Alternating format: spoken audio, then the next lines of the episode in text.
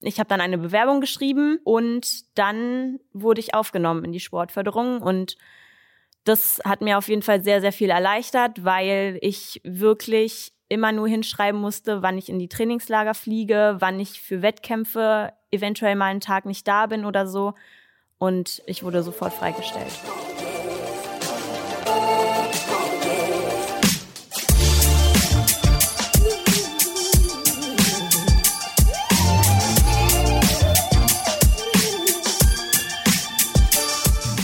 Hallo und herzlich willkommen beim Achilles Running Podcast. Ich bin Eileen aus dem Team Achilles Running. Einen Job erlernen und gleichzeitig Sport auf Spitzenniveau ausführen und dafür sogar vom Arbeitgeber unterstützt werden. Ja, das gibt es. Vor einiger Zeit hatten wir ja schon mit der Bundeswehr über Sportsoldatinnen gesprochen. Heute schauen wir uns mal die Polizei an. Denn dort gibt es auch die Möglichkeit, die Polizistinnen-Ausbildung zu machen und durch die Spitzensportförderung seinem Sport mit voller Leidenschaft nachzugehen. Dafür spreche ich mit Svea Körbruck, als sie kurz vor dem Ende ihrer Ausbildung war. Sie ist 400 Meter Läuferin und ich spreche mit Ivo Engelmann und Dirk Wenninger von der Berliner Polizei. Ich wünsche euch viel Spaß bei dem Gespräch zur Spitzensportförderung bei der Polizei. Dann äh, hallo, herzlich willkommen zum Achilles Running Podcast. Und heute sind wir in einer ganz besonderen Location. Wir sind diesmal nicht bei uns im Studio und ich auch bin nicht in meinem Wohnzimmer, wo ich sonst aufzeichne, sondern wir sind bei der Polizei, sage ich jetzt mal ganz platt. Und ich gucke heute sogar tatsächlich zum allerersten Mal in drei Gesichter, während ich aufzeichne. Und ich sage einfach mal, kurz Hallo in die Runde und einmal bitte kurz vorstellen. Hallo, guten Morgen. Ja, mein Name ist Ivo Engelmann und ich bin der Leiter der, des äh, Fachbereichs 3 der Polizeiakademie in Berlin. Ähm, und äh, ich bin verantwortlich ja, für das Einsatztraining in Berlin. Und dazu zählt unter anderem auch äh, der, die Ausbildung und die Fortbildung im Sport. Und auch, äh, ist eine große Freude, bin ich der Landespolizei Sportbeauftragte äh, und wir kümmern uns hier um den Spitzensport, äh, der auch bei, in der Berliner Polizei natürlich eine große Bedeutung besitzt. Guten Morgen, mein Name ist Dirk Winninger und ich bin der Sachbearbeiter des Landespolizeisportbeauftragten und bin für das tägliche Geschäft zuständig. Auch von mir ein Hallo. mein Name ist Svea Körrück und ich bin 400 Meter Läuferin. Und gerade in der Ausbildung zur Polizistin. Genau, gerade noch am Ende der Ausbildung, genau. Am 31.03. beende ich mein Studium. Ah, uh, ganz final. Also genau. ist ja jetzt, sind ja jetzt nur ein paar Tage. Genau. Aufgeregt. Richtig. Ja, ähm, jetzt kommt nochmal die Bachelorarbeitsverteidigung und dann ist endlich alles geschafft. Mhm. Super, da waren jetzt auch schon ein paar Wörter dabei. Ähm, wir wollen natürlich heute mal gucken oder den Fokus darauf setzen auf die Spitzensportförderung. Deswegen, du sagtest das gerade schon so schön, 400 Meter Läuferin, Bachelorarbeit, Ausbildung zur Polizistin, das ist erstmal so ganz, ganz viele Informationen. Und ähm, deswegen schaue ich einfach mal zu Herrn Engelmann. Vielleicht können Sie mir einfach mal erklären, ja, wie kommt das alles zusammen, wenn man so gar keine Ahnung hat? Also man sieht nur die Polizei und Spitzensportler mhm. und wo ist wie, da die Kombination? Wie kommt das zusammen? Ja. ja, ist völlig klar. Also natürlich hat der, ist der Ausgangspunkt, sind die, eigentlich sind die, die körperlichen Anforderungen, die der Polizeiberuf oder auch so ein Beruf wie die Feuerwehr an Menschen stellt. Und ähm, da sind natürlich auch ganz viele ähm, Menschen mit dabei, die kommen aus dem Sport. Wir haben viele Fußballbegeisterte, viele Handballbegeisterte, viele aus, dem, aus der Leichtathletik, die sich ja auch mit dieser, ja meistens in der, in der Kindheit und der Jugend erworbenen Fähigkeiten dann auch zur Polizei bewerben wollen. Und ähm, wir haben haben halt äh, schon seit vielen Jahrzehnten auch immer festgestellt, da gibt's ganz tolle Sportler. Wir haben ja auch eigene Wettkämpfe als Polizeien. Wir, mhm. wir trainieren miteinander. Und dann ist irgendwann mal der schon vor vielen Jahrzehnten der Gedanke entstanden, ähm, die, die wirklich auch an den Wettkämpfen bei einem um Medaillen mitkämpfen oder möglicherweise zu Olympia gehen könnten, äh, das ist ja nicht nur ein gutes Aushängeschild, sondern das zeigt ja auch, dass der Polizeiberuf ja eigentlich auch ein spannender Beruf ist. Man kann vieles miteinander verknüpfen. Und das ist im Grunde genommen so der Punkt, dem wir uns jetzt auch in Berlin äh, wieder mal gestellt haben und wir haben also die Spitzensportförderung wieder äh, auf die auf eine hohe Agenda gestellt und unterstützen da und werben auch dafür, dass äh, dass wir viele junge Menschen bekommen, die das machen und ähm, da gibt es Konzepte, wie wir dafür geschrieben haben. Wir müssen natürlich uns auf die Ausbildungsformate äh, ähm, beschränken, weil wir bilden im mittleren Dienst der Polizei aus und wir bilden für den gehobenen Dienst aus. Mhm. Das ist so ein bisschen so eine Besonderheit in Berlin. Das haben andere Bundesländer auch noch. Ähm, aber in Berlin ist das halt geteilt und da müssen wir so ein bisschen aufpassen, dass das in das Ausbildungsgeschehen integriert werden kann. Wir im, im mittleren Dienst bilden wir hier an der Polizeiakademie die jungen äh, Rekrutinnen und Rekruten aus über zweieinhalb Jahre. Ähm, und der und die Hochschule für Wirtschaft und Recht in Lichtenberg, die bildet die, ähm, die für den gehobenen Dienst aus. Muss kann man mit, mit dem Abitur kann man sich nur bewerben. Mhm. Ja. Und die haben aber natürlich eine, eine andere Struktur, dauert etwas länger, äh, ist auch modulartig, ist ein Bachelorstudiengang und an der Polizeiakademie ist es halt ein bisschen, na, es ist nicht mehr kaserniert, so wie früher in den 80er Jahren, aber es ist jetzt schon etwas anders strukturiert. Und da müssen wir halt in der Planung, äh, in der Ausbildung darauf Wert legen, dass einerseits der, der, die Spitzensportlerin oder der Spitzensportler gut trainieren kann, weil das dauert ja auch ganz lange. Also man braucht ja auch viel Zeit für zum Trainieren. Und zum anderen natürlich auch den Beruf zu erlernen. Das ist ja auch eine, eine, eine Schwierigkeit mit den vielen Kompetenzen. Und da kann sicherlich die Frau Körbrick auch nochmal äh, mal so sagen, wie es ihr so gegangen ist. Und ähm, wir haben halt, und das ist, das hört sich jetzt vielleicht ein bisschen langweilig an, aber es ist doch ganz wichtig zu wissen, dass wir für den mittleren Dienst halt ähm, jetzt die Spitzensportförderung so gestaltet haben, dass wir äh, das verlängern können oder werden auf bis zu viereinhalb Jahre. Mhm. Ähm, also nicht zweieinhalb Jahre Ausbildung mittlerer Dienst, sondern viereinhalb Jahre. Wir haben eine extra Klasse eingerichtet, die nur aus Spitzensportlern besteht ähm, und äh, im mittleren Dienst, die sich darum kümmern. Im, Im, gehobenen Dienst ist das halt ein bisschen anders. Da kann man halt durch die ja, Modulprüfungen, kann man das von vornherein schon etwas strecken und wird nur begrenzt durch die maximale Anzahl von Semestern, die man, das gibt die Studienplanordnung vor, studieren kann. Da ist es also ein bisschen flexibler an der Stelle. Aber das haben wir jetzt in den letzten, also wir haben jetzt 2019 damit angefangen, im mittleren Dienst so eine Klasse aufzumachen. Mhm. Und das ist am, wir bestehen da am Anfang, das muss man sagen, weil wir bestimmt jetzt, naja, so 15 Jahre, 20 Jahre haben wir damit ausgesetzt. Vorher gab es auch so eine, da nannte man Sportzug bei uns, ja. Ähm, da waren dann so eine, da waren halt viele äh, Spitzensportler mit dabei.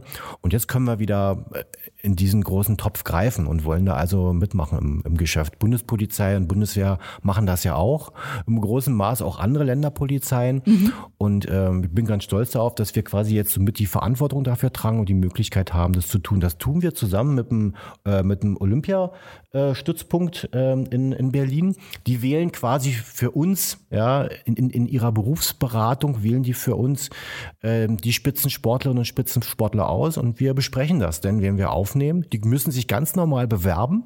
Mhm. Ähm, wie jeder andere, der muss also den Intelligenztest machen, so einen PC-Test, also muss einen Sporttest machen, wovon wir ausgehen, dass das kein Problem ist, ja, äh, an der Stelle. Ähm, äh, und äh, müssen auch nochmal ein, ein, ähm, vor, eine, vor, eine, vor eine Kommission treten, so wie jeder andere, der sich bewirbt mhm. im mittleren Dienst. Ähm, ja, und dann werden sie genommen oder nicht. Ja, also unabhängig, ob sie nur gute Sportler sind, sie müssen natürlich den Anforderungen, die wir ähm, an die Auswahl von jungen Menschen stellen, die müssen sie schon gerecht werden. Ja. Das tun sie aber. Ja. Es gibt auch einige, die sich beworben haben, die sind durchgefallen, aber die bewerben sich dann halt nochmal. aber äh, die, die wir bisher bekommen haben, die sind eigentlich äh, gut mit dabei. Gibt es eine Maximalanzahl, wie häufig man sich bewerben darf?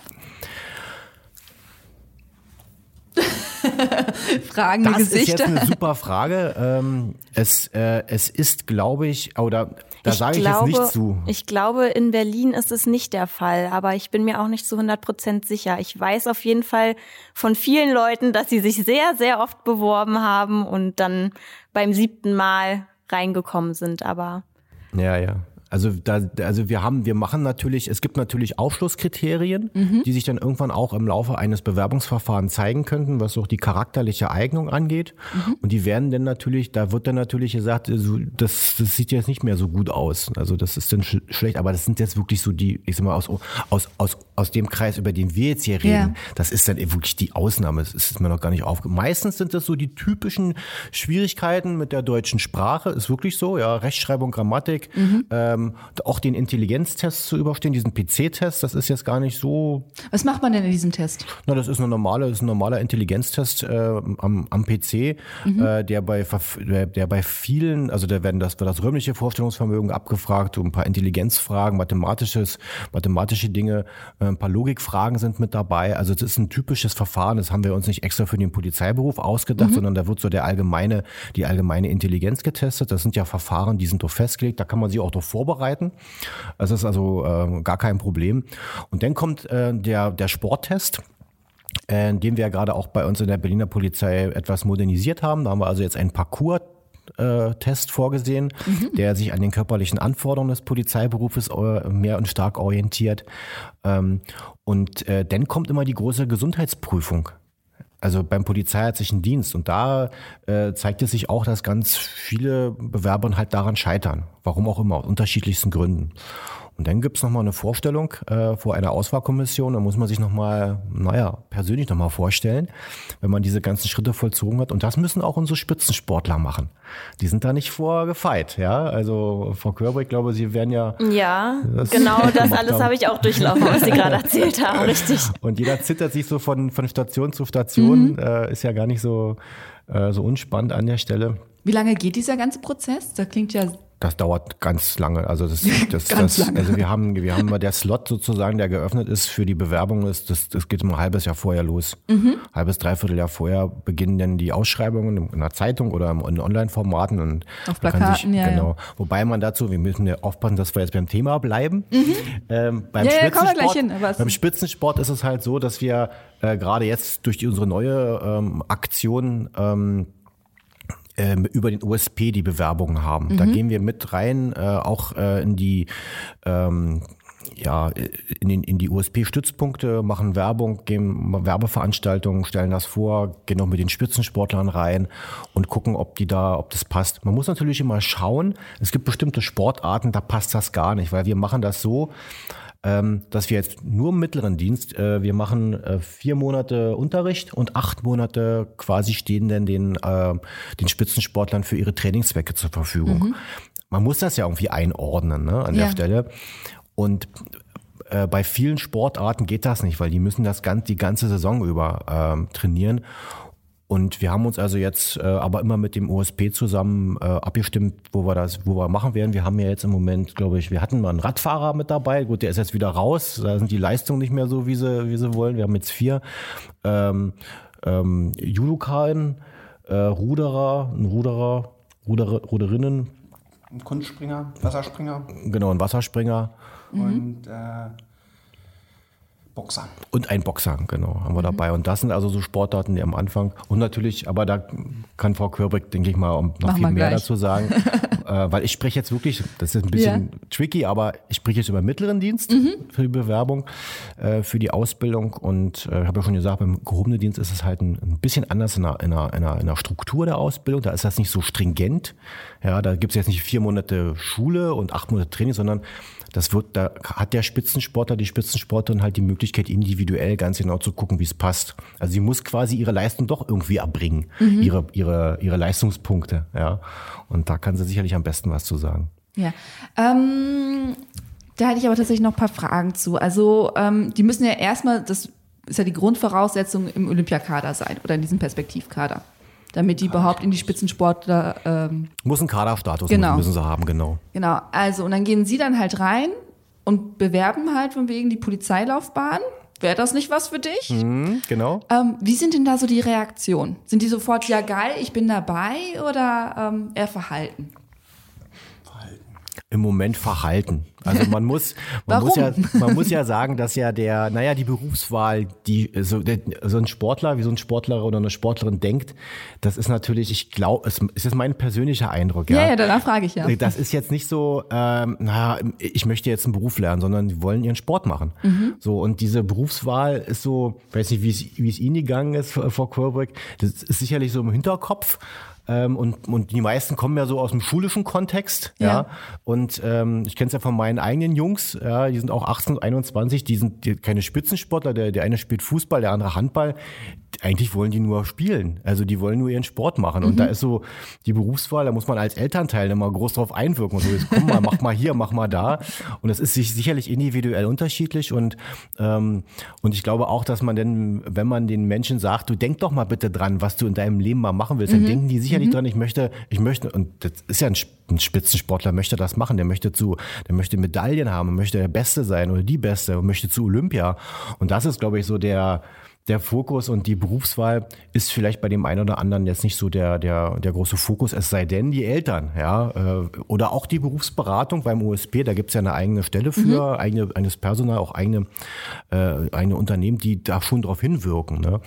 Und äh, deswegen müssen wir auch immer hinein und werben. Das ist ja so wie jeder Berufszweig heutzutage so Schwierigkeiten in der Nachwuchsgewinnung hat, sind wir ja auch nicht davor gefeit als Polizei. Bei uns stehen da sicherlich auch ganz viele vor der Tür und wollen rein, aber die Bewerberzahlen sind natürlich im, äh, im Verhältnis ähm, äh, zu, zu anderen Berufszweigen jetzt auch nicht optimal und groß. Ne? Also die, die Auswahl ist nicht mehr so, so groß mhm. und da müssen wir hinter jeder, hinter jedem, ist auch gut so, ähm, äh, Bewerberinnen und Bewerber müssen wir hinterher rennen.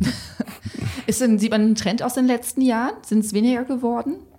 Oder ja, also ist ja dieser demografische Wandel, der sich mhm. da, also das ist jetzt nicht, das hat jetzt, glaube ich, weniger mit der Motivation zu tun, mhm. zu tun, sondern allgemein mit der Tatsache, dass wir, äh, dass wir weniger Jugendliche eigentlich haben. Ja, also die demografische Kurve, die, äh, die schlägt jetzt voll rein.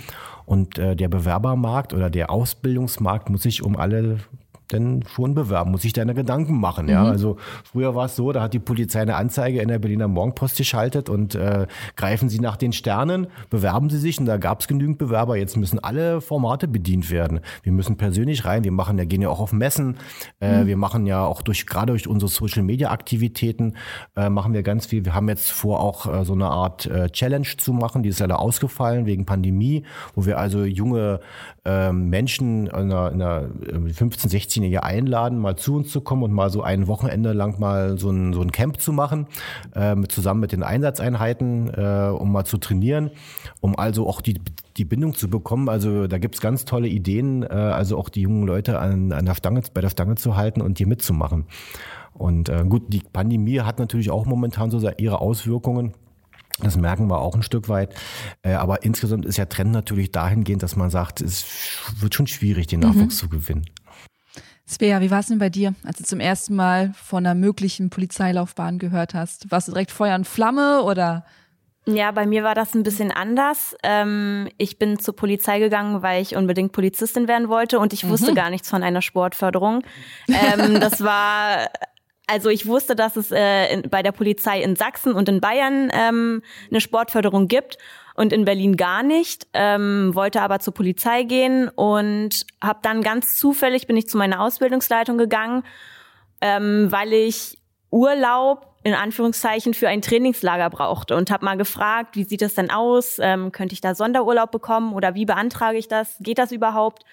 Und ähm, dann meinte die Ausbildungsleitung zu mir, ja, wir haben auch eine Sportförderung. Also du warst schon bei der Polizei? Ja.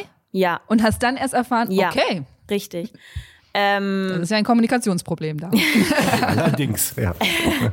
ähm, genau, und dann meinte ich, ach so, ja, davon wusste ich jetzt nichts. Mhm. Ähm, ich habe dann eine Bewerbung geschrieben, die ist dann wahrscheinlich irgendwo bei Ihnen oder gelandet. Ähm, und dann wurde ich aufgenommen in die Sportförderung und das hat mir auf jeden Fall sehr, sehr viel erleichtert, weil ich wirklich immer nur hinschreiben musste, wann ich in die Trainingslager fliege, wann ich für Wettkämpfe eventuell mal einen Tag nicht da bin oder so. Und ich wurde sofort freigestellt. Also in der Uni-Zeit, da würde ich auch noch mal was erzählen. Also bei uns ähm, gibt es einmal diese, diesen Uni-Block und einmal einen Seminarblock heißt das. Und in dem Seminarblock haben wir alles Praktische. Ähm, und in der Uni-Zeit haben wir alles Theoretische. Und ähm, in der Uni-Zeit sind wir auch an der Hochschule für Wirtschaft und Recht. Und in der Seminarzeit sind wir hier in Spandau entweder in Ruhleben oder ähm, in der Charlottenburger Chaussee. Ähm, und bei der Seminarphase war es so, dass ich da meinen ganz eigenen Plan zugeschnitten bekommen habe. Ähm, das war dann mit der Seminarplanung zusammen. Da habe ich mich einen Tag mit denen hingesetzt oder ein paar Stunden hingesetzt und wir haben geguckt, wann ich meine Termine wie mit der Ausbildung oder mit dem Studium vereinbaren kann. Und ähm, ich bin dann natürlich nicht in einer festen Klasse gewesen für die Zeit, sondern war in mehreren Klassen, habe dadurch auch immer neue Leute kennengelernt, was eigentlich auch immer ganz cool war. So, man baut sich dann so sein Netzwerk auf. Ähm, genau. Und in der Uni-Zeit habe ich ein Semester wiederholt. Also im, das vierte Semester ist ähm, bei uns in der Uni ein sehr anspruchsvolles Semester, das zweite und das vierte Semester. Da wird ganz viel immer noch ausgesiebt, sage ich mal. Also da zeigt sich dann, okay, wer schafft es dann am Ende wirklich. Ähm, und das vierte Semester, da war ich ähm, bei den World Relays, bei den Staffelweltmeisterschaften in Japan für fünf Wochen. Und ähm, da hat mich auch die Ausbildungsleitung dann drauf angesprochen. Also ich dachte als erstes, okay, ich schaffe das vielleicht auch so, aber ich habe dann im Laufe der Zeit gemerkt, das geht einfach nicht mit dem Sport und mit der äh, mit dem Studium, das ist zu viel. Und dann haben die mich angesprochen und meinten, wie sieht's aus? Wir können dir anbieten, dass du noch mal dieses Semester wiederholst. Und ja, dann habe ich ja gesagt konnte dann noch mal im Semester danach, das ist dann ähm, ein Wintersemester gewesen, da ist bei uns Leichtathleten eh immer nicht so viel, ähm, zwar die Hallensaison, aber da kann man immer noch irgendwie, ja, das geht dann irgendwie. Ähm, genau, und dann habe ich das Semester wiederholt, konnte immer anwesend sein, am Unterricht teilnehmen und ähm, ja, habe dann am Ende meine Klausuren geschrieben und alles bestanden. Okay, das war jetzt ein schneller Ritt ähm, ja. durch, durch, durch, viele, viele Jahre. Ja. Ähm, lass uns das mal so ein bisschen aufdröseln. Ähm, okay, also du bist 400 Meter gelaufen, schon damals, ne? Oder nee, du hast mit 100 und 200 Meter angefangen, glaube ich. Richtig. Das sagt zumindest deine Wikipedia-Seite. Ja. Die ich gelesen habe, natürlich. ähm, okay, aber es ist, okay, anders du hast dieses Studium, die Ausbildung, dein Sport. Wie kriegst du das alles unter einem Hut? Also es klingt alles sehr, sehr zeitintensiv und du bist ja auch noch ein junger Mensch. Das heißt, du möchtest auch mal, aktuell nicht, aber ins Kino gehen, essen gehen, ausgehen, mit Freunden einfach mal am See chillen. Ja. Wie machst du das? Ja, das ist natürlich äh, eine gute Frage. Also ja, Zeitmanagement ist da das A und O. Also ich kenne es gar nicht anders. Bei mir ist es so gewesen, ich habe mit 16 Jahren ähm, angefangen, Leistungssport zu machen. Ähm, und ich habe da schon immer ähm, am Wochenende Wettkämpfe gehabt. Mhm. Das heißt, ähm, meine Freunde, die man dann am Wochenende mal irgendwie trifft, das gab's halt bei mir nicht oder halt wirklich nur vereinzelt. Und meine Freunde wussten das auch. Ähm, natürlich gab es am Anfang immer so, hm, naja, warum bist du jetzt wieder nicht da? Oder Geburtstage habe ich verpasst, nicht nur von meinen Freunden, auch von meiner Familie und ja, Menschen, die ich natürlich liebe. Ähm, und das ist, ähm, aber als junger Mensch dachte ich mir so, pff, ja, okay, Geburtstag, nächstes Jahr hast du auch wieder Geburtstag, dann feiern wir halt auch wieder zusammen. So, ich gehe jetzt zu diesem Wettkampf. Da mhm. habe ich einfach gar nicht so drüber nachgedacht. Ähm, ja, was das bedeutet. Ähm, aber um die Frage jetzt mal zu beantworten, also es ist wirklich so, dass ich meinen Tag komplett durchplane. Ähm, schon Wochen voraus, also Wochen im Voraus. Also wenn wir auf eine neue Saison zuarbeiten, gibt es einen Plan, wann sind die Wettkämpfe ungefähr. Jetzt ist es natürlich gerade ein bisschen umständlich mit der ganzen Pandemie und so. Aber ähm, es gibt einen Plan. Ich weiß, wann meine Leute Geburtstag haben und ich sag denen schon, du, es kann sein, dass ich da nicht da Jahr, bin. Ne? Richtig. ähm, ich bin dann und da nicht da oder ähm, es stehen andere Feste an, wo ich weiß, ich werde wahrscheinlich nicht da sein.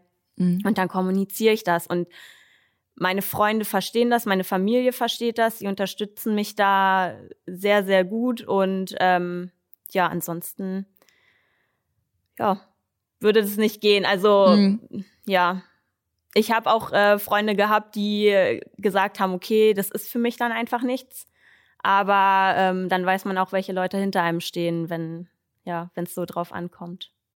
Wie viel Flexibilität bringt die Polizei denn mit? Oder wie viel Verständnis für die jungen Menschen? Die jungen Menschen, jetzt kriege ich selber so alt, aber eben für die, die da in der Ausbildung sind. Also alles, was möglich ist. Der Voraussetzung dafür ist aber natürlich, ja. das sind die Leistungen, also mhm. im sportlichen Bereich. Wir schätzen natürlich ein, äh, äh, es gab, gab schon viele Bewerber im Sport, im, für die Sportförderung, ja. Auch wenn es vielleicht nicht so gut kommuniziert ist, aber der eine oder andere bekommt es denn mit, dass man denn hat und dann liegen bei uns halt äh, die Anträge auf dem Tisch olympisch. Und dann müssen wir bewerten, ist das jetzt überhaupt eine Sportart, die zulässig ist, ja, äh, an der Stelle. Es gibt ja ganz viele auch Trendsportarten, ja, äh, die, äh, wo äh, junge Leute auch unterwegs sind, aber wir haben halt unsere Regularien. Also die Polizei Berlin, die fördert hauptsächlich die olympischen Sportarten, wo es auch den bundeseinheitlichen Kader, das Kadersystem gibt, aber auch andere Sportarten, die dann aber auch einen Polizeibezug haben müssen. Also als Beispiel sei dann Jujutsu genannt. Das ist so eine typische Sportart, die wir auch in der Ausbildung lehren. Und da sagen wir als, als Polizei, das ist eine, eine besondere Sportart mit Bezug zur Polizei. Und da ist dann halt der Fall, dass es nicht eine nicht olympische Sportart ist. Aber in der Regel so- sollte die Sportart schon olympisch sein. Warum? Warum? Also erstmal, erstmal ist äh, der, der Sport in Deutschland ja über den DOSB geregelt und der unterscheidet zwischen olympischen Fach, äh, Spitzenverbänden und nicht olympischen Spitzenverbänden. Und da unterscheidet sich das dann nochmal wieder. Bei den nicht olympischen Spitzenverbänden gibt es zum Beispiel die, die World Games, aber da sind auch nicht wieder alle Sportarten damit bei. Und irgendwo muss man ja auch, äh, sage ich mal, eine Messlatte anlegen äh, und, und auch transparent machen, warum jemand nicht gefördert werden kann oder warum jemand gefördert wird. Warum liegt denn der Fokus so stark auf den Wettkämpfen? Oder? Also es ist natürlich, es hat ja, also der, der, das Ziel ist ja eigentlich auch eine, eine, eine Image, eine Imagepflege. Ja, der jeweiligen Organisation. Ähm, Sie kennen ja ganz viele, auch aus der Bundespolizei, äh, die Eiskunstläuferin oder die Skifahrer, ganz viele, die bei der Bundespolizei auch. Und da man hat natürlich dann den, den Fokus darauf, man möchte als, als, als Arbeitgeberin möchte man auch dastehen. Natürlich äh, läuft äh, Frau Körbrig nicht in der Uniform auf, ist klar.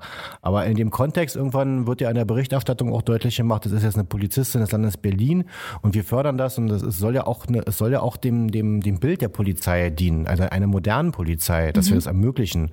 Und, ähm, und natürlich, weil ja die Verbindung zwischen, zwischen Körper, das sagte ich ja anfangs, zwischen der körperlichen Anforderung, die wir haben und der und dem sportlichen Höchstleistung nicht unbedingt voneinander weit entfernt sind, bietet sich das ja an an, an, an dieser Stelle. Und ähm, da ist die Politik und auch die Polizeiführung sich einig, wir wollen das fördern.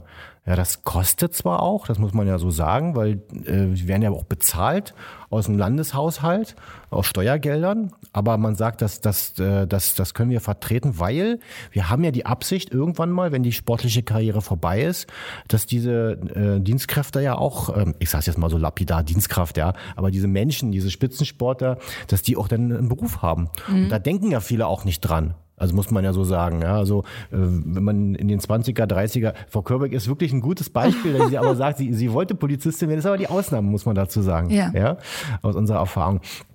Und, und das wollen wir natürlich fördern. Da, da haben wir großes Interesse daran. Und ähm, äh, schön ist natürlich, und das muss man sagen, wir wollen natürlich auch ein, ein, damit ein Publikum erreichen. Und jetzt muss man natürlich auch mal ehrlicherweise schauen, welche, welche Sportarten haben denn überhaupt ein Publikum? Welche er- erscheinen denn im Fernsehen? Fußball. Fußball, na gut, ist natürlich sehr trainingsintensiv, ja. Aber wenn wir jetzt zum Beispiel Frau Körbrig äh, als 400-Meter-Läuferin, ähm, wenn sie jetzt bei deutschen Meisterschaften oder möglicherweise bei Olympia aufläuft, dann hat das natürlich eine gewisse Wirkung. Ja, wie gesagt, es wird natürlich nicht sofort kolportiert werden, das ist jetzt hier eine Berliner Polizistin, aber trotzdem sind wir stolz drauf, dass wir sie fördern konnten. Und das ist ja auch unser Ziel an der Stelle. Und Herr äh, Wenninger hat es sehr schön gesagt, wir wollen natürlich diese, diese aus dem Polizei, also den polizeitypischen Dinge, also laufen, schießen, ja, ähm, äh, ist ja auch eine Sportart, wenn man so will. Äh, Schwimmen, ähm, das ist ja auch, das trainieren wir auch, das, das lehren wir auch, also Rettungsschwimmen zu, äh, vor allen Dingen in der, in der Ausbildung. Früher war es halt noch Reiten und Fechten, also moderner Fünfkampf, wenn man so will. Äh, das ist jetzt nicht mehr so super populär. Äh, deswegen wollen wir natürlich auch den Fokus ähm, darauf bringen, dass wir auch populäre Sportarten mit reinbringen. Aber wir sind da halt nicht begrenzt an der Frage, na, was jetzt am meisten Zuschauer bringt, sondern wir wollen uns denn da einen sauberen Schnitt machen und sagen, also mindestens das, was alles olympisch ist, können wir akzeptieren. Und äh, wie Herr Winiger sagte, wenn, wenn World Games stattfinden, ja, also die Weltmeisterschaften in bestimmten Bereichen. Wir hatten letztens, glaube ich, auch einen Bodybuilder, der sich anmelden wollte. Äh, das ist zum Beispiel wieder ein Ausschusskriterium. Okay. Ja, da, weil da halt keine, keine entsprechend anerkannten äh, Verbände sind, die nach unserer Ansicht im Grunde, genommen- obwohl ich den gerade sagen, da Bodybuilding- gibt's ja auch Weltmeisterschaften. Bodybuilding-Sport damit ni- nicht absprechen möchte, dass er auch die Bedeutung besitzt hier, ja, also um Gottes Ja. Willen. Aber das ist so ein Beispiel, wo wir sagen, ja, da machen wir mal einen Schnitt. Mhm. Und das entscheiden wir aber immer von Einzelfall zu Einzelfall, haben aber unsere, das hört sich jetzt ein bisschen langweilig an, haben da unsere Konzeptionen zu, unsere Vorgaben. Äh, und jetzt nochmal was ganz Langweiliges, ja, so Gremienstrukturen, die sind natürlich so eingebettet in so ein, in so ein bundesweites Gremium, nennt sich Deutscher Poli Deutsches Polizeisportkuratorium, weil jedes Bundesland äh, den Polizeisport unterstützt und auch, auch, auch, den Spitzensport. Und es ist dann nochmal eine Ebene höher, äh, gibt es noch den Europäischen Polizeisportverband, äh, wo wir, wo natürlich überwiegend auch äh, Wettkämpfe im europäischen Rahmen auf Polizeiebene ausgebildet werden. Das ist aber so ein eigenes, es ist so ein eigenes Universum. Ja, ja, ja danach klingt es auch. Sie sagten aber gerade ein schönes Stichwort äh, Förderung. Wie sieht denn überhaupt die Förderung oder die Vergütung hm. während der Ausbildung aus? Ich meine, man verpflichtet sich für vier bis fünf Jahre muss ich es mal nicken, warten, ja, ne? Ja, da verpflichtet ist jetzt die andere Frage. Ach so, ja, also, oder, oder man macht die Ausbildung für vier bis fünf Jahre. Man kann jederzeit und sagen, also wir sagen, auch wenn die Leistungen nicht stimmen, dann Wiedersehen und äh, jederzeit kann natürlich auch der, äh, äh, die Auszubildende oder der Auszubildende auch aussteigen. Muss natürlich dann, glaube ich, auch einen bestimmten Ta Satz von äh, Ausbildungsvergütung wieder zurückerstatten. Mhm. Ähm, aber äh, ansonsten bekommt jeder Auszubildende den normal, das normale Salär, ja, je, je nach äh, Ausbildung im mittleren Dienst und im gehobenen Dienst. Wie viel ist das? Also im gehobenen Dienst fing es, glaube ich, an bei 1100 netto. Und jetzt äh, am Ende des Studiums haben wir 1400 mhm. netto. Mhm. Okay, also kleine es Wohnung. Es ist schon äh, ordentlich, also ja. man überlebt damit natürlich, ja. es ist nicht die Villa auf Mallorca, aber. Nee, aber ja. Ja, im Vergleich Schon zu besser anderen. als andere Ausbildungen genau. oder irgendwie so. Mhm. Genau. Und dann, und dann äh, beginnen ja bei ihr, jetzt, äh, wenn sie jetzt fertig wird, die Einstiegsämter des gehobenen Dienstes, das nennt sich A9. Mhm. Äh, und da liegt das Brutto müssen wir auch nochmal nachliefern. Also habe ja. ich habe die Tabellen jetzt nicht im Kopf. Äh, und bei, im mittleren Dienst ist ja ist der äh, Einstieg, ist das Einstiegsamt äh, A7 und oder sind Uhr? Nee, Polizei meinte genau A7 und da liegt das ein bisschen drunter. Mhm. Förderung ist ja nicht nur das Geld, sondern ist ja auch die Infrastruktur. Welche Möglichkeit oder was bietet denn die Polizei ihren AthletInnen? Also, also einen eigenen Stützpunkt haben wir nicht, weil wir müssen natürlich so ja. viele Sportarten abdecken. Ja, das wäre jetzt der Wahnsinn. Äh, dann müssten wir hier ein eigenes Olympiastadion haben und einen Stützpunkt. Da, deswegen arbeiten wir natürlich mit mhm. den Verbänden und mit den Stützpunkten zusammen, weil die natürlich das generieren. Und im Grunde genommen ist denn jeder jeder Trainer oder jede Trainerin äh, dafür verantwortlich und das fördern wir jetzt nicht, sondern das mhm. ist das das das kommt ja also Frau Körbeck kommt ja nicht kommt ja nicht vom Himmel gefallen und sagt, ich möchte jetzt trainieren, sondern sie hat ja ihre eigene ja ihre eigene Geschichte, wie sie dazu gekommen ist und ihre eigenen Trainingsstätten. Mhm. Also wir stellen sozusagen nur die Zeit zur Verfügung mhm. und die und und die naja und auch die ähm, die Erklärung darüber, dass wir alles dafür tun, dass wenn die Erfolge stimmen ja, dass wir dann auch Zeit zur Verfügung stellen, dass sie trainieren kann. In dem Deckmantel der Ausbildung oder später dann auch, Frau Körbeck steht ja kurz davor, ja. denn auch, äh, wenn sie ihren Beruf ausgelernt hat. Mhm. Sie sagten ja gerade schon, manchmal ähm, reicht die Leistung nicht mehr. Was, was was passiert da? Ist man sofort, sobald man eine gewisse Zeit beispielsweise nicht mehr erreicht hat, sofort raus oder ja, das, wie ist das Prozedere? Das, das legen auch wir nicht fest, sondern da äh, bekommen wir immer von dem äh, von dem Trainerin oder von dem Trainer und von dem, äh, vom Olympiastützpunkt bekommen mhm. wir dann quasi eine Bewertung, weil da läuft ja auch ganz viel im Vorhinein. Also ja. es ist jetzt nicht so, da wird jetzt irgendeine Qualifikation nicht geschafft, sondern das ist ja ein langer, längerer Prozess, den wir ja nicht als, als Vorgesetzter, wenn man so will, betrachten kann, mhm. sondern das machen denn die Trainer. Mit denen stehen wir, da haben wir auch eine Kooperation mit dem Olympiastützpunkt und die ist auch sehr erfolgreich und die, die ist auch sehr gut und auf deren Wert und auf deren Urteil ähm, stützen wir uns dann. Und wir hatten jetzt zum Beispiel auch so einen Fall ganz aktuell, wo wir halt durch, naja, fehlende Leistungen, äh, vielleicht auch bedingt durch die Corona-Pandemie, weil wir momentan ja keine Wettkämpfe haben. So richtig in dem, in dem Bereich. Und da kann ich mir auch durchaus vorstellen, dass der ein oder andere sagt, ich, ich krieg jetzt die Motivationskurve nicht mehr hin. Und dann ist er raus aus der Nummer. Das passiert aber nicht sofort, sondern das ist natürlich ein längerer Entwicklungsprozess. Dazu kann ich auch noch sagen, dass das natürlich im Sport hat man Höhen und Tiefen. Und wenn man dann eine Saison hat, wo es eben aus welchen Gründen auch immer nicht läuft, ob das Verletzungspech ist oder ob das ähm, mental, dass man gerade mal stagniert, ja. weil es mental nicht klappt. Also mhm. da wird jetzt keiner einfach eiskalt vor die Tür gesetzt, sondern da gibt's schon äh, auch eine Bewertung, äh, hat, der, hat der Sportler, die Sportlerin noch eine Perspektive. Und wenn diese perspektivische Einschätzung stimmt, dann bleibt er auch weiterhin in der Förderung. Mhm. Nur irgendwann muss man dann natürlich auch ehrlich und oder auch der Sportler, die Sportlerin ehrlich zu sich sein und sagen, okay, das ist jetzt äh, vielleicht sollte ich mir ein anderes Ziel in meinem Leben suchen mhm. als die Olympischen Spiele. Ja. Das kommt dann, nun mal irgendwann. Mhm, aber dann ist man aus der Spitzensportförderung raus und kann trotzdem die normale Laufbahn bei der Polizei weitermachen. Ja, also man ist weiterhin Polizist und auch äh, jetzt der eine Fall, den wir hatten, da wurde wirklich alles Menschenmögliche dran gesetzt, dass er innerhalb schneller Zeit in einen normalen Regelausbildungsgang integriert werden kann und nicht nochmal von vorne anfangen muss.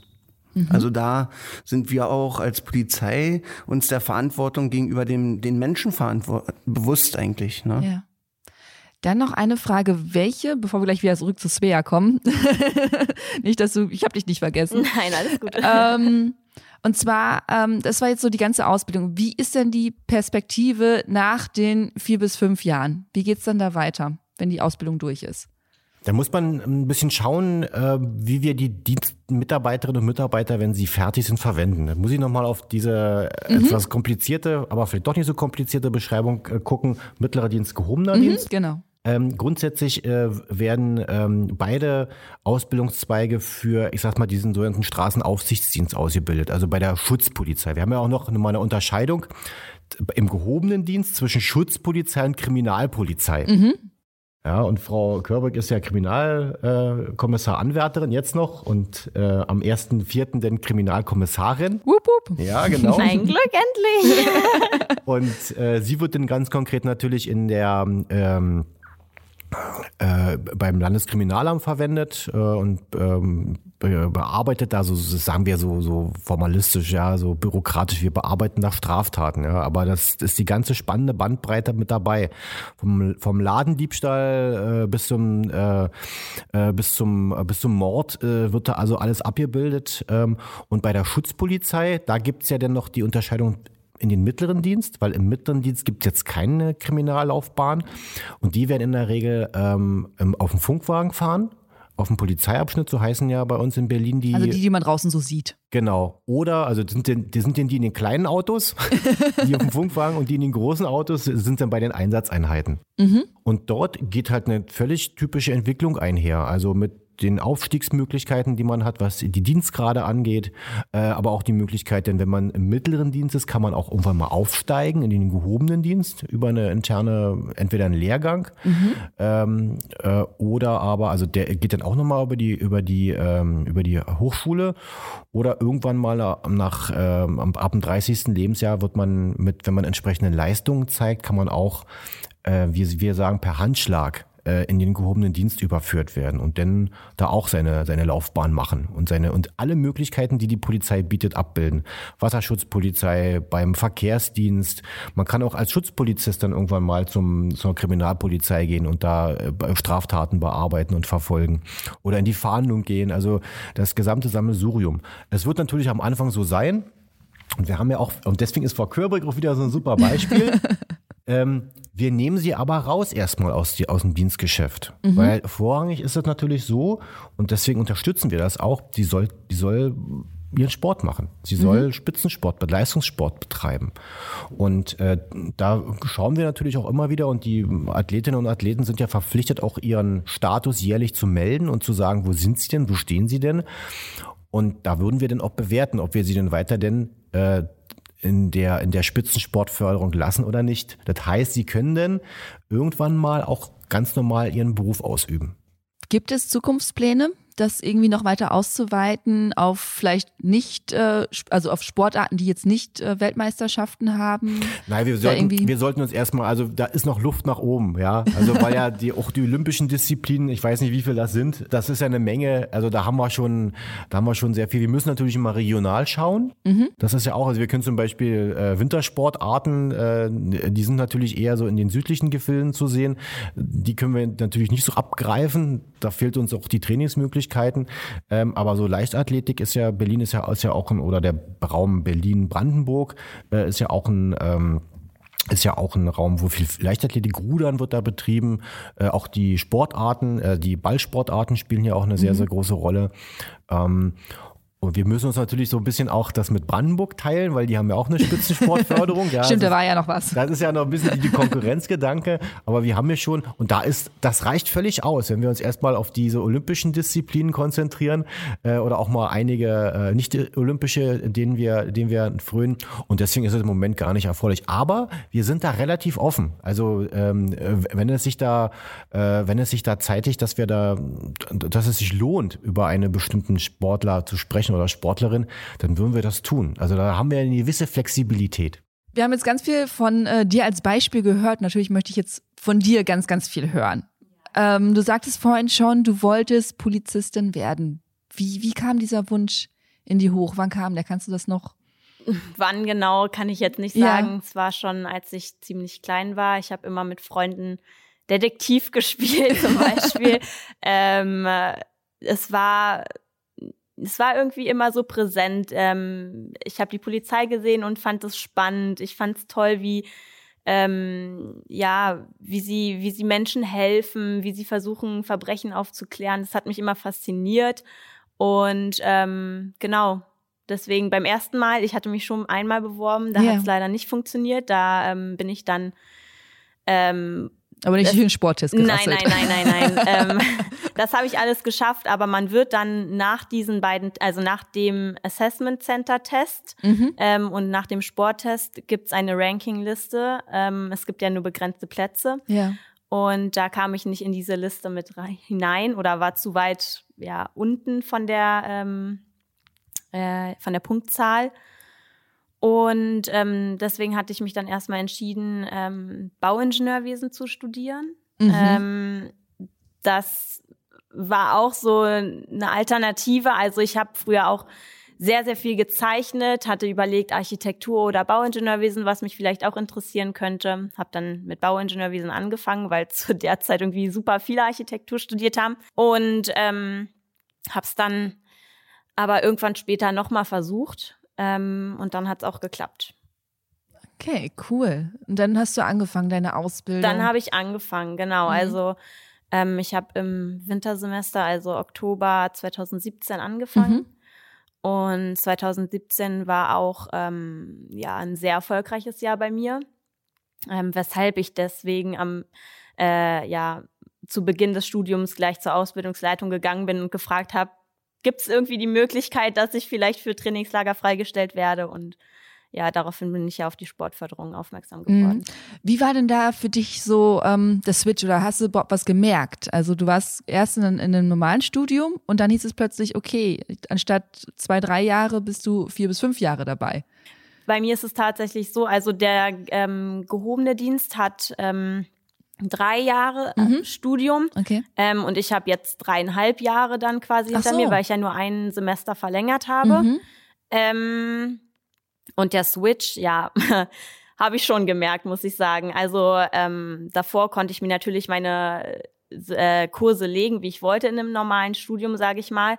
Und ähm, in der Hochschule war es so, dass die Stundenpläne fest waren.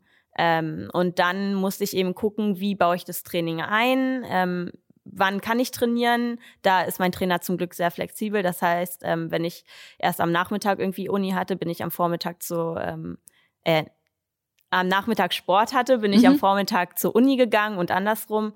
Ähm, natürlich gab es auch mal Tage, wo das Training unmöglich war, weil ich weiß nicht von 10 bis 18 Uhr Uni hatte. Da gab es auch Tage, aber die waren sehr, sehr wenig. Aber dann habe ich halt an dem Tag irgendwie einen Regenerationstag gehabt oder nur mal zu Hause so ein bisschen Stabi, Bauchrumpf oder mal einen lockeren Dauerlauf oder sowas gemacht. Also ja, man muss halt flexibel sein und alles anpassen. Aber natürlich war der Anfang für mich auch erstmal eine Umstellung, das ist klar. Mhm. Ähm, hast du gemerkt, ähm, oder wie, wie ging es dir innerlich? Also hattest du irgendwie so ein Gefühl von mehr Druck, da jetzt dein Arbeitgeber auch noch mit auf deine sportliche Leistung schießt? Sonst hast du es so im privaten Bereich gemacht und plötzlich ähm, ist es Teil deines Berufs. Nee, ich glaube nicht, dass ich mir mehr Druck gemacht habe. Mhm. Also was hätte mir passieren können? Klar, ich hätte aus der Sportförderung rausfliegen können. Ähm, dann hätte ich es halt so versucht, äh, also klar wäre es dann irgendwie umständlicher gewesen, aber vielleicht hätte ich es ja dann irgendwie, also ich kann es nicht sagen, wie es gewesen wäre, ja. aber vielleicht hätte ich das dann irgendwie mit Sonderurlaub irgendwie ähm, hinbekommen oder wir haben halt auch immer im Semester Urlaubstage übrig, so dass ich mir die angesparten Urlaubstage dann irgendwie für ein Trainingslager ähm, ja anrechnen lasse. Ähm, ja, aber mehr Druck habe ich mir jetzt deshalb nicht gemacht. Das bringt auch nichts. Also sich deshalb Druck zu machen, dann verkrampft man nur und ähm, ja, mhm. kommt nicht vorwärts. Wie wichtig war es denn oder ist es für dich, ähm, deine Sport noch, dein, also du wolltest ja Polizistin werden beruflich. Ähm, und wie wichtig ist es für dich jetzt noch weiterhin als 400-Meter-Läuferin aktiv zu sein und auch auf dem Niveau? Ähm, ja, es war mir natürlich sehr wichtig, weil äh, der Sport mir natürlich sehr, sehr viel gibt. Und ich habe meine ganze Jugend Sport gemacht und äh, es ist für mich undenkbar gewesen, von einem auf den anderen Tag zu sagen, ach, ich mache jetzt mal keinen Sport mehr. Oder mhm. also ich merke es auch immer, wenn ich ähm, mal eine trainingsfreie Phase habe, wie viel Zeit ich eigentlich habe. und dann denke ich mir, was mache ich jetzt mit der Zeit? Also ich hätte im ersten Moment gar keine Alternative. So klar kann ich dann mehr meine meine äh, Eltern besuchen, aber die sind dann wahrscheinlich auch irgendwann genervt und denken, was machst du jetzt auf einmal so häufig hier bei uns oder keine Ahnung. Ähm, natürlich war es mir wichtig, dass ich den Sport mhm. weitermache, weil es auch ein Teil von mir ist und weil ich das natürlich so lange schon mache. Ähm, ist es natürlich meine Leidenschaft und es war mir wichtig, natürlich, ähm, aber ich hätte das natürlich auch alles anpassen müssen, je nachdem, ja, wie die Gegebenheiten dann gewesen wären. Mhm. Wie ist denn das so unter euch SpitzensportlerInnen bei, bei der Polizei? Ist das sehr kollegial? Ist das so manchmal so ein bisschen so Ellbogen? Wie ist das so? Nee, also ähm, tatsächlich war es so bei mir, dass ähm, als ich in die Sportförderung aufgenommen wurde, hat sich auch einmal der Olympiastützpunkt bei mir gemeldet, mhm. weil eben die Julia Braun ein halbes Jahr nach mir angefangen hat. Jetzt ist sie in meinem Semester, weil ja. ich ja verlängert habe. Ähm, und gefragt hat, ja, du, wie sieht es denn aus mit der Förderung? Wie ist es denn? Ähm, kannst du ihr mal da weiterhelfen? Ich hatte ein äh, Telefonat mit ihr geführt und habe ihr da alles erklärt wie das so ablief bei mir. Natürlich weiß ich nicht, wie es bei den anderen immer ja, ja. so ist. Ähm, und also man ist total herzlich zueinander. Warum sollte man irgendwie den anderen so, ja, weiß ich nicht, gemein zu den anderen sein? Also ich habe auch in meiner Trainingsgruppe ist auch noch ähm, ein anderer bei der Sportförderung, auch ein Sprinter. Ähm, und ja, man freut sich für den anderen. So, wenn, wenn das alles funktioniert, wenn das aufgeht, wenn das Studium, wenn man das Studium schafft und wenn man gleichzeitig den Sport weiterführen kann, da freut man sich einfach für den anderen mhm. und ist da nicht so, dass man dem das nicht gönnt oder irgendwie so. Mhm. Trainiert ihr auch zusammen? Also ist es wirklich wie so, ein, wie so ein Klassenverbund, dass man wirklich so eine Gemeinschaft ist? Also ich habe halt überhaupt keine Vorstellung, deswegen muss ich so ein bisschen naiv mm, nachfragen. Nee, also ähm, ich für meine Sportart mhm. mache halt meinen Sport mhm. und die Julia macht Rugby. Genau, die trainiert für sich in ja. ihrem Verbund. Ich dachte jetzt also ja, ihr Sprinter so an sich. Ach so, ja, also mein Trainingskollege und mhm. ich, wir trainieren auch zusammen. Ja, ja. also es kommt natürlich, ähm, er ist Kurzsprinter, das heißt, er macht andere Sachen als ich, aber äh, wir sehen uns eigentlich fast täglich und äh, tauschen uns dann natürlich auch aus, mhm. ja. Es ist immer so schön, ich komme ja aus, wirklich aus dem Landstreckenbereich. Mhm. Ähm, wenn du dann von Kurzsprinter sprichst, ja. und ich, für mich bist du schon super kurz mit 400 Metern, ja, da bin ich noch nicht mal warm gelaufen. Ja, aber er rennt 100 und 200 Meter und ja, ich bin ich noch Langsprint, ja, das zählt noch, auch noch zum Sprint, ja. Es ist immer nur so, es ist halt die andere ja, Wahrnehmung. Ja, ich glaube, ne? dass das komisch ist, ja. Äh, vielleicht mal die Sicht von dir. Mhm. Wie, wie guckst du auf uns Lang Langstreckenläufer? Ja. also, ja, ich, ich, ich bewundere das wirklich total. Also meine Schwester hat ähm, auch, äh, ja, die letzten Jahre immer so zehn Kilometerläufe oder einen Halbmarathon gemacht und ich finde das also wirklich unfassbar, wie man sich da motivieren kann. Also ich denke mir nach 400 Metern kein Meter mehr. Ja. Und ähm, wie kann man 10 Kilometer rennen? Wie schafft man das? Ich glaube, also ich habe wirklich super, super großen Respekt davor. Und wenn ich mal einen längeren Dauerlauf, für mich sind das 20 bis 30 Minuten. Wahrscheinlich seid so. ihr dann erstmal warm. ähm, für mich ist das schon lang.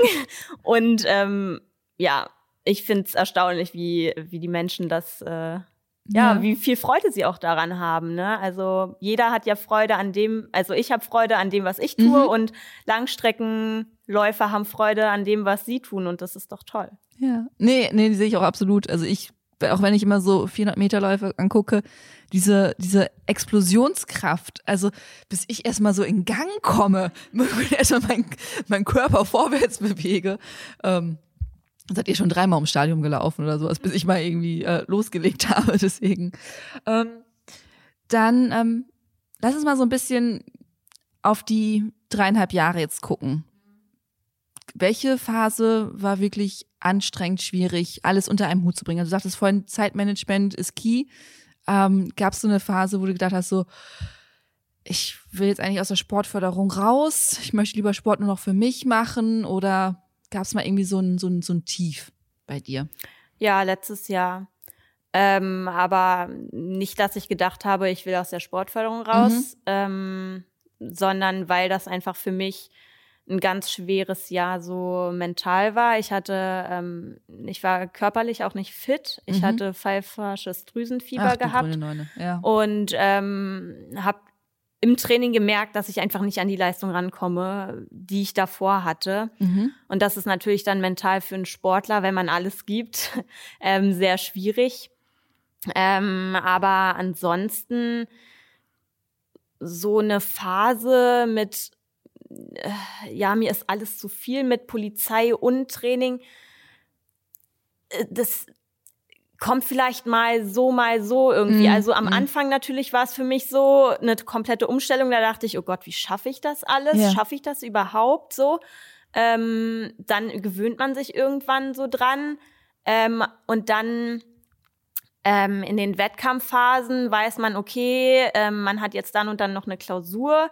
Wie kriege ich das jetzt alles unter den Hut? Ich habe auch Klausuren verschoben, ähm, konnte ich auch alles absprechen, dass ich Klausuren erst in einem Semester danach schreibe. Mhm. So fiel mir dann der Druck da wieder weg. So, ich habe mir vielleicht auch unnötig manchmal Druck gemacht, dass ich dachte, oh Gott, jetzt habe ich da wieder ein Problem, wie löse ich das? Aber dann kommuniziert man das und dann habe ich immer eine Lösung bekommen. Also und mir wurde immer geholfen. Es war nie so, dass ich dann am Ende verzweifelt war und dachte, ich schaffe das hier alles nicht.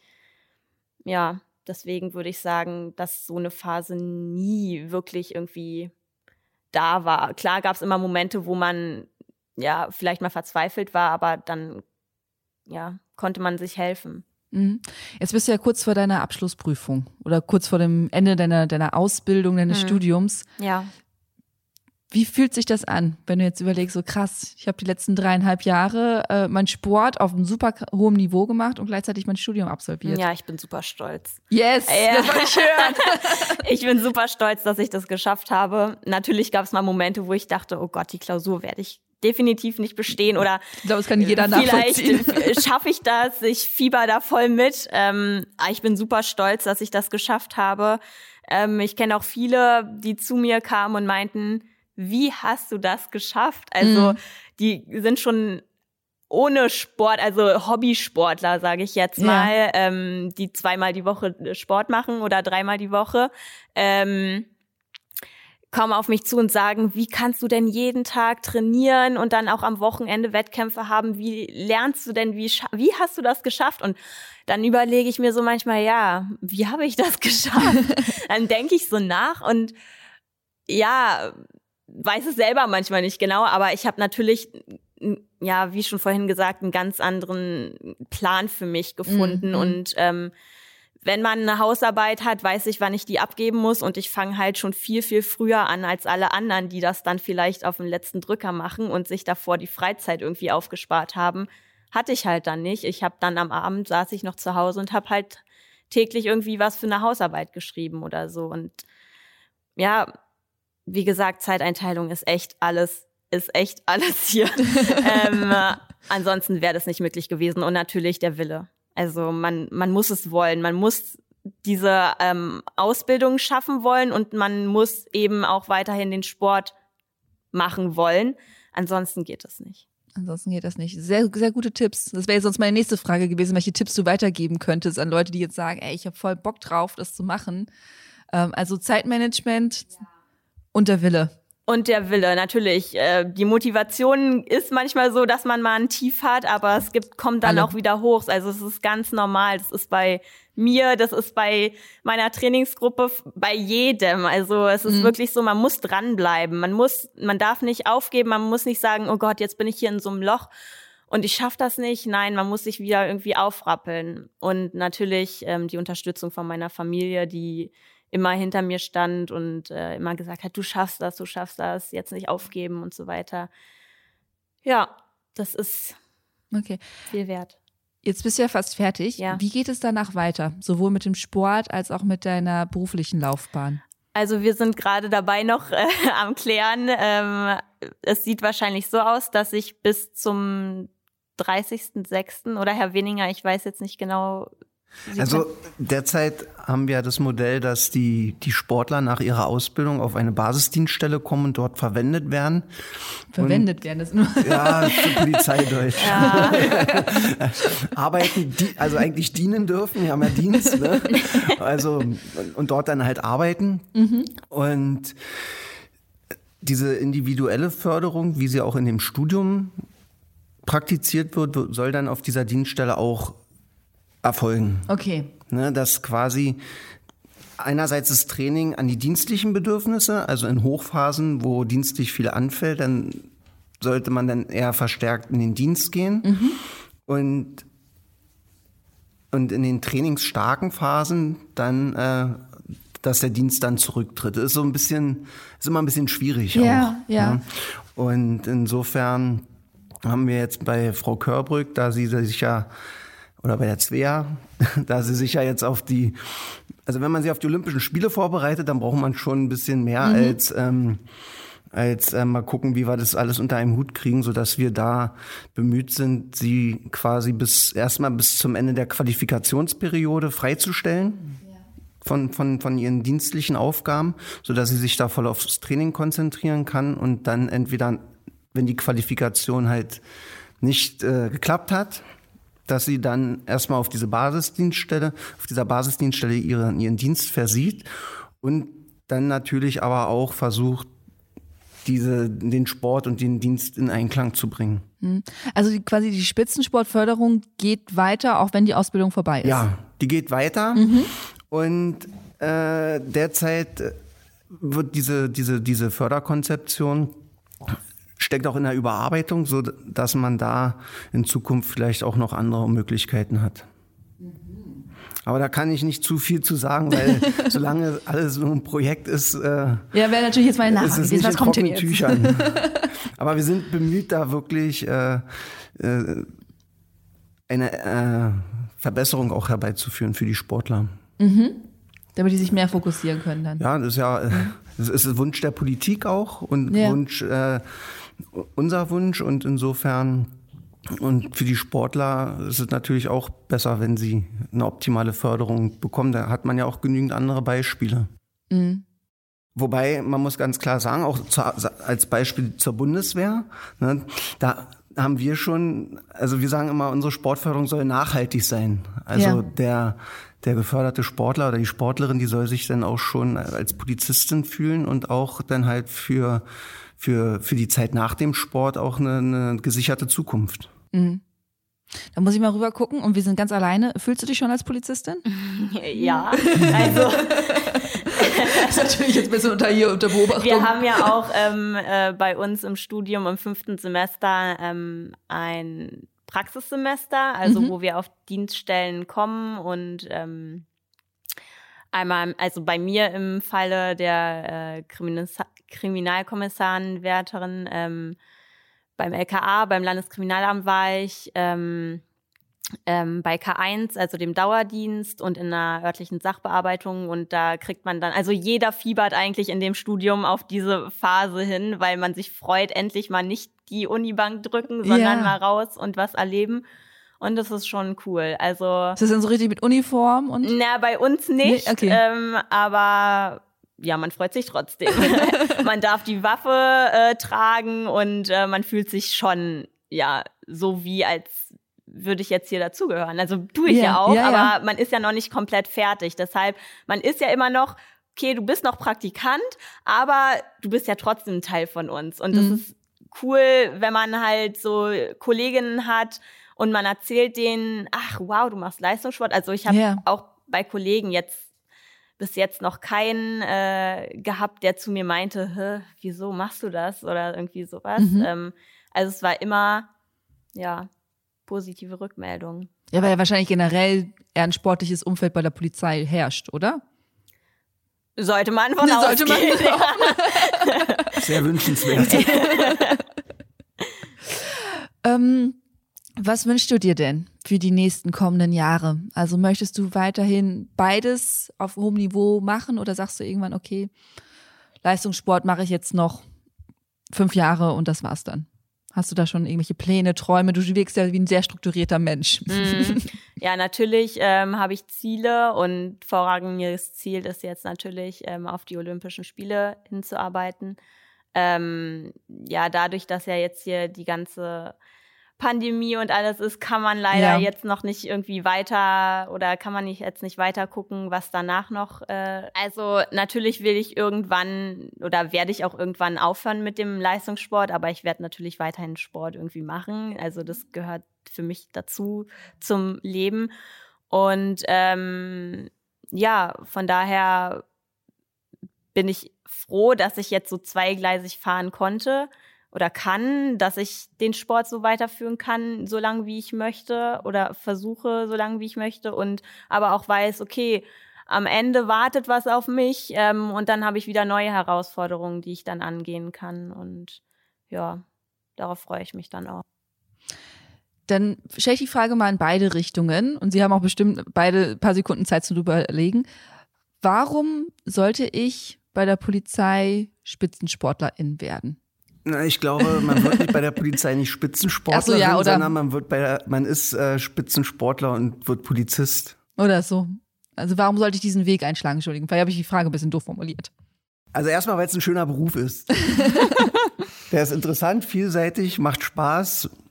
Die Polizei steht für Sport. Also mhm. ich denke mal, ähm, wir haben auch den Anspruch, eine sportlich fitte Polizei zu sein, auch wenn es nicht immer klappt. und, und insofern äh, ist es halt auch eine, eine, schöne Kombination. Mhm. Ähm, also ich sag's mal so, ähm, man kann mit dem Sport, den wir halt machen, kann man nicht kein Geld verdienen. So, also in der Leichtathletik ist das sehr, sehr schwer. Und ähm, jeder muss natürlich gucken, äh, was macht man am Ende? Also irgendwann, es kann auch so schnell vorbei sein, man hat eine schwerwiegende Verletzung und dann hat man nichts. So, mhm. wie geht's dann weiter? Also ich kenne keinen, der jetzt nicht irgendwie neben dem Sport studiert oder ähm, eine Ausbildung macht. Also jeder macht irgendwie was bei uns. Und ähm, ja, wenn man daran interessiert ist, Polizist zu werden oder ja, diese Vielfältigkeit auch in dem Beruf. Also Herr Engelmann hat ja vorhin auch schon einiges aufgezählt. Es ist so ein, also so ein vielfältiger Beruf. Es, mir fällt jetzt kein anderer so spontan ein, wo man echt sich in so viele verschiedene Richtungen entwickeln kann. Journalistin. Ja, okay, gut. das vielleicht auch, ja. Aber ähm, bei der Polizei gibt's einfach so viele, ja, Dienststellen. Ähm, und ich glaube, ähm, wenn man halt immer, also ich bin so jemand, der halt nicht eine Sache für den Rest meines Lebens so machen kann, sondern ich kann halt jetzt, okay, ich gehe jetzt ins Landeskriminalamt, dann mhm. gefällt es mir da vielleicht irgendwann nicht mehr, ich gehe auf eine andere Dienststelle, mache wieder was anderes. Natürlich alles in einem Polizeibezug. Das will ich ja aber auch. Aber man hat halt immer so die Abwechslung. Und ähm, ja, deswegen wer das möchte, der kann als Spitzensportler zur Polizei gehen. Super, dann Dankeschön. Ich danke für die Zeit, die sich beide genommen haben. Gerne. Und äh, ja, einfach vielen Dank für die ganzen Insights und Einblicke, sowohl persönlich als auch natürlich die Struktur drumherum. Tschüss. Ciao. Tschüss. Das war das Gespräch mit Svea Körbruck, Ivo Engelmann und Dirk Wenninger zur Spitzensportförderung bei der Polizei. Habt ihr ein Thema, das wir hier mal im Achilles Running Podcast ablichten sollen, dann schreibt es uns gerne. Redaktion at achilles-running.de. Ich bin Eileen aus dem Team Achilles Running. Habt eine fabelhafte Woche und keep on running.